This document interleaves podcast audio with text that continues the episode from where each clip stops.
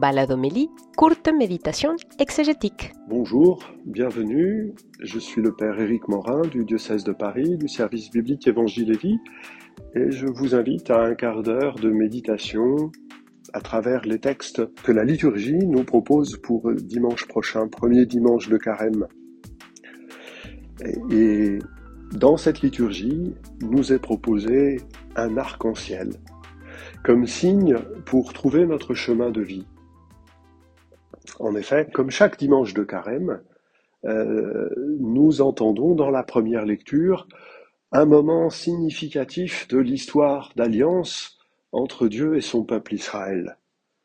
Ici, c'est un récit de création, euh, un extrait euh, du déluge, ou plutôt le texte qui nous raconte la fin du déluge, quand Noé, ses fils et leurs épouses sortent de l'arche, Dieu fait alliance avec eux.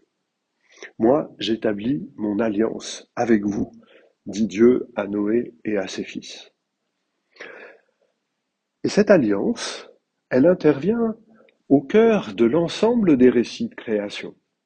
Les onze premiers chapitres de la Genèse jusqu'à l'appel euh, d'Abraham euh, sont les récits de création qui essaient de rendre compte, comme doivent le faire ce type de texte, ce type de littérature euh, dans l'Antiquité, essaie de répondre à la situation pourquoi le monde est tel qu'il est.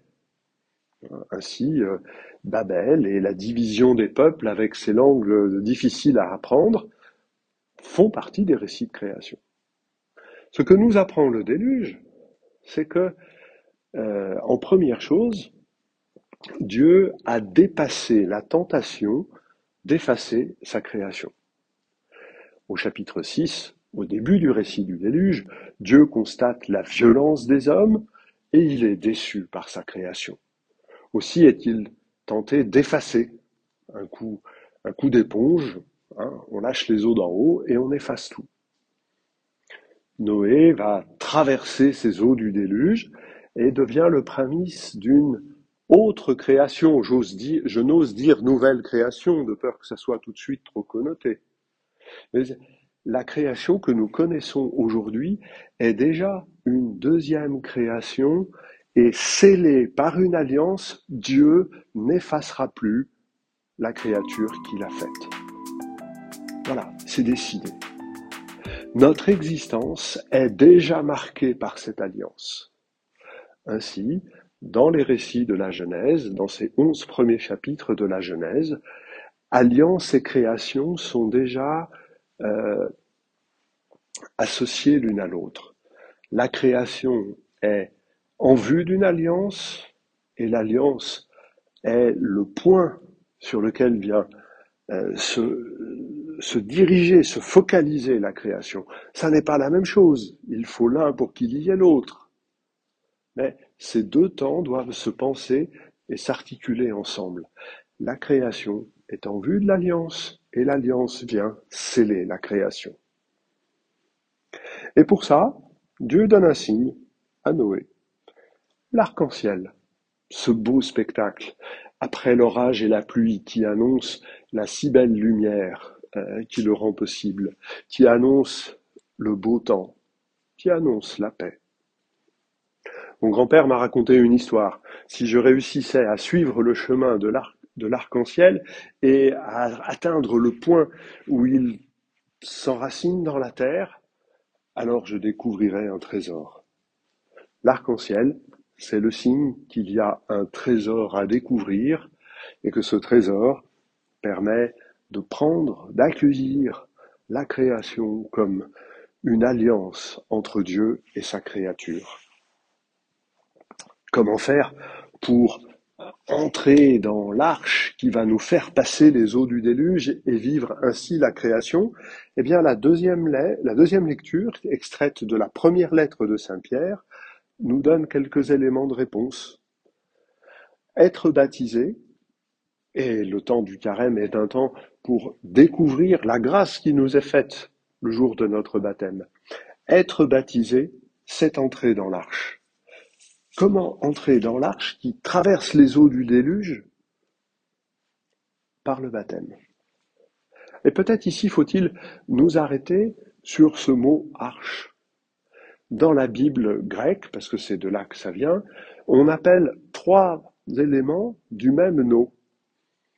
L'arche d'alliance, une boîte d'un mètre vingt euh, de long dans laquelle sont les tables de l'alliance, le couffin, dans lequel Moïse a été déposé, jeune enfant, dans les eaux du Nil, et le grand bateau qui contient euh, un couple de chaque espèce d'animaux que Dieu a créé auparavant, on l'appelle aussi une arche.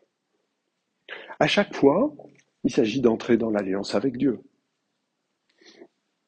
Par notre baptême, nous sommes entrés dans l'alliance. Et la première lettre de Pierre, on pourrait l'appeler cette première lettre encyclique, nous aide à entrer vraiment dans la grâce du baptême. C'est vraiment une méditation sur le baptême. Euh, celui-ci est présenté comme une force qui nous permet d'entrer dans, la finalité de la création avant le terme.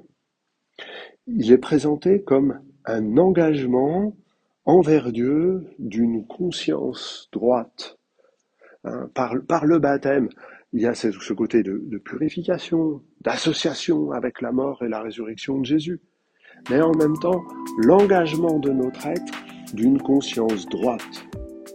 Parce qu'il y a donc des exigences morales qui sont associées au baptême, mais d'une conscience, d'une science de deux choses ensemble la connaissance de ce monde tel qu'il est aujourd'hui et la connaissance du monde qui vient et que Dieu nous promet et dont la création est les prémices. Dans l'Évangile, comme chaque premier dimanche de carême, nous avons le récit des tentations de Jésus. Et là, nous l'avons dans la version si brève et, presque laconique que l'évangéliste Marc nous raconte, Hein, on nous dit simplement qu'il était tenté au désert, mis à l'épreuve, euh, euh, et c'est tout ce qu'on dit. On nous précise même pas les 40 jours qui pourtant sont précisés chez Matthieu et chez Luc et qui fondent notre temps du carême de 40 jours. Qu'est-ce que c'est que ce temps au désert pour Jésus?